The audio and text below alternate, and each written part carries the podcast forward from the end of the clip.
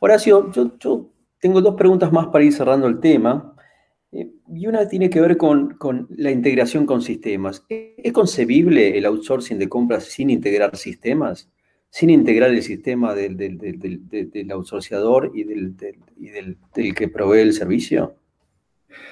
Eh, te diría que, digamos, en mi experiencia eh, es posible, digamos, lo hemos hecho, no es lo más recomendable, este, porque en definitiva exige toda una cantidad de tarea, de trabajo, digamos, adicional de, ambas partes en, eh, en, estar secuenciándose, digamos, es decir, que sin duda, cuanto mayor sea la, integración, este, sin duda que para, ambas partes el proceso es, este, digamos, es más sencillo, es más medible, eh, no hay pérdidas de información en el medio.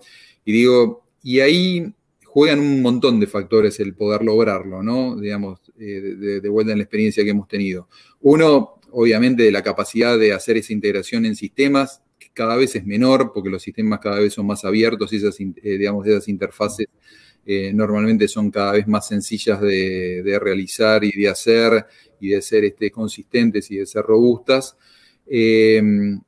Pero eh, aunque, aunque parezca mentira, algunas veces nos hemos topado, y lo digo, lo digo a la experiencia para que la tengan en, cuenta, con eh, limitaciones que tienen que, ver con lo que es este, digamos, seguridad informática de este, de algunas empresas, sobre todo si estamos hablando de empresas internacionales, donde, no sé, los servidores por ahí están en India, donde tienen que solicitarle, no sé, autorizaciones, este, no sé, a alguien en el exterior para hacerlas. Y entonces, bueno, eh, digamos, y dependiendo del tipo de empresa, las, las, restricciones respecto a seguridad informática son, son este, son muy exigentes.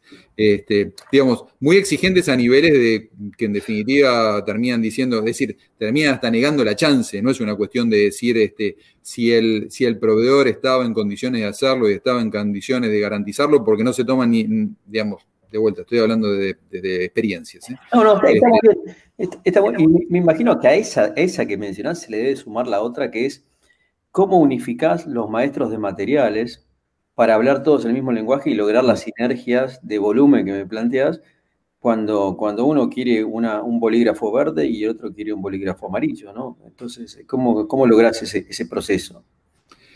Bueno, eh, digo nada, si, si, digamos, si, si, hubo esa, si existió esa integración y pudo, pudo, digamos, este, pudo haber integración desde el punto de vista de los, este, de los, de los catálogos o de las categorías, eh, digo, nada, digamos, hoy en día las herramientas informáticas son suficientemente flexibles como para hacerlo.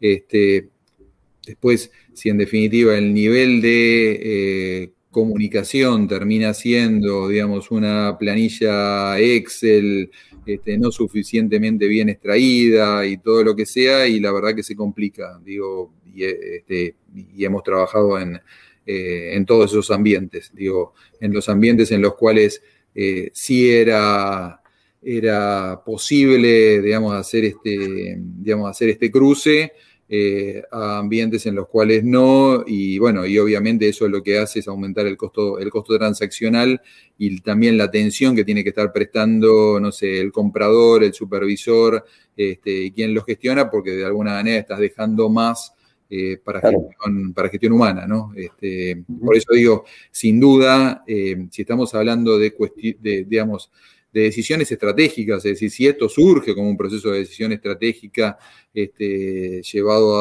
adelante como corresponde, sin duda la integración de sistemas es, este, es absolutamente necesaria y también es necesaria esta, este, esta forma de, de alguna manera, de, de matriz de doble entrada en la cual entro por tu código, tu categoría y termino en mi código o en mi, o en mi categoría.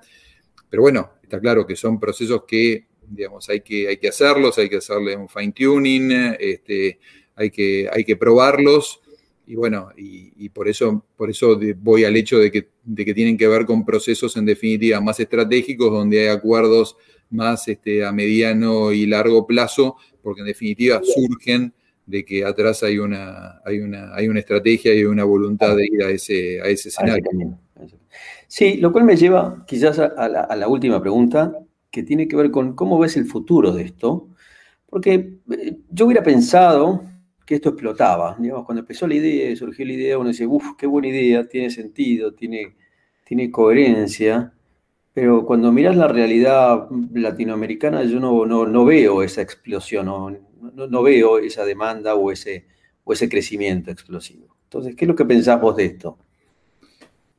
Eh, de vuelta, yo la verdad que lo vi relacionado, yo lo que veo es que en lugares donde, donde claramente eh, la, función la función toda de compras está más este, profesionalizada, pues bueno, vos lo conocés bien, digamos, este, no sé lo que pasa en Estados Unidos y Europa desde el punto de vista de estándares y capacitación y todo un montón de cosas. Este, eh, digo, es más, eh, eh, digamos, es más natural, si se quiere de alguna manera. Me parece que viene de la mano de, de la evolución de qué es lo que significa el, el proceso de compras yo, digamos, este, eh, veo que en Argentina eso va, evolucionando, tal vez este, lentamente, porque bueno, este, tampoco nos podemos abstraer de la realidad argentina y de todos los problemas que viven las empresas en la, Argentina, ¿no? Pero lo que digo es, una tercerización es inimaginable desde la óptica de ese dueño, no sé, de pyme que dice que él, no se tiene que firmar todas las órdenes de compra. Y si partimos desde ahí, digamos, si él va a firmar este, hasta, no sé, este, las compras, si él quiere firmar hasta la orden de compra o del papel higiénico, y desde ahí es, este, es impensado. Y digo, y no hace tanto, digamos, de que venimos este, con una cultura este, parecida, este, parecida a esa, con estructuras de compra poco profesionalizadas, este, pero, pero gracias a Dios yo veo una, una gran evolución este, en el último tiempo acá en la, Argentina y en la medida en la cual esto se va profesionalizando, digamos, el, profesional de compras dice, bueno, ¿en qué es lo que yo voy a agregar valor, digamos, dentro de esta, dentro de esta organización de compras?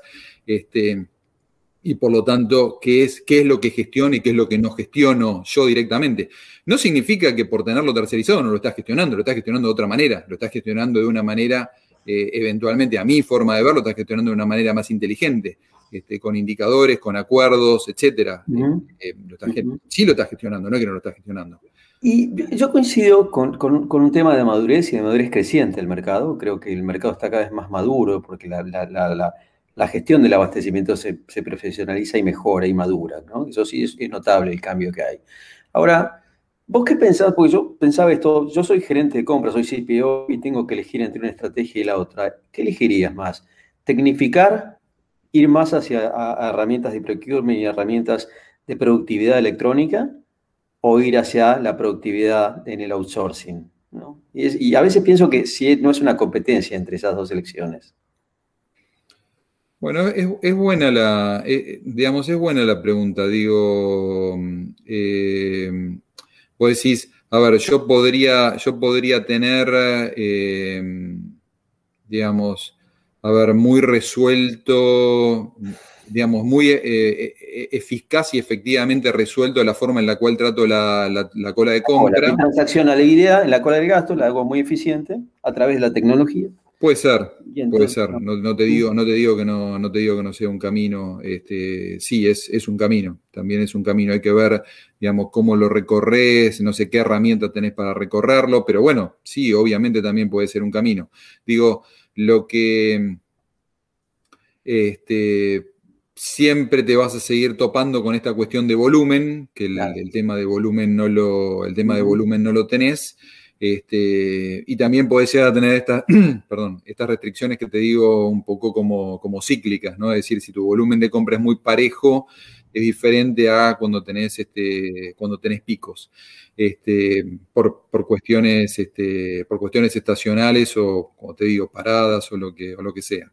Es como que estarías dejando plata sobre la mesa, lo que me estás diciendo. Estaría diciendo, solucionas el problema de la transacción, pero no, no, no la escala y la, y la eficiencia que podrías tener con el outsourcing. Y yo sí, digamos, en principio, en principio te digo que sí, porque en definitiva, bueno, también todo eso, todo eso para hacerlo muy eficiente también tenés que parametrizarlo, ¿no? Y de alguna manera tenés que tener, este, tenés que tener acuerdos o tenés que lograr acuerdos, o por ejemplo manejar muy bien temas como por ejemplo de catálogo, pero de vuelta, después los catálogos, quién te los genera y cómo los tenés, digamos, ¿entendés? Es decir, porque a uno, a veces también dice, bueno, porque acá se mezclan un montón de cosas, digamos, y seguramente, digamos, si seguimos metiendo cosas, vamos a estar hablando hasta mañana a la mañana, pero lo que digo es, se te empiezan a mezclar cosas como decir, eh, bueno, y, qué dejo liberado para que directamente lo trate este, efectivamente eh, en forma descentralizada cada uno, ¿no? Es decir, cada, sector requirente.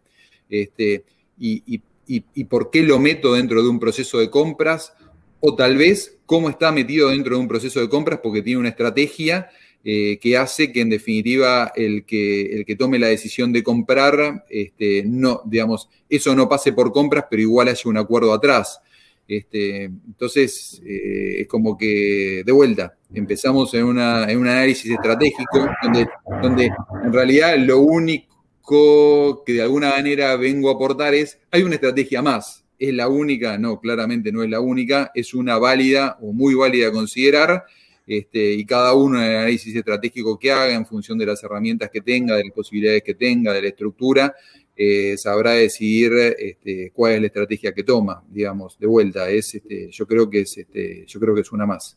Este, sin, sin decir es excluyente, es la única, nada. Y, digo, y, ojo, en este momento yo no estoy trabajando por una empresa que brinde, que brinde este servicio, con lo cual no tengo ningún interés este, particular, porque por ahí alguien escucha y me dice, bueno, no sé, él lo... Está vendiendo el proceso. No, no, gracias. Particular, no, en este momento no tengo ningún interés particular en eso.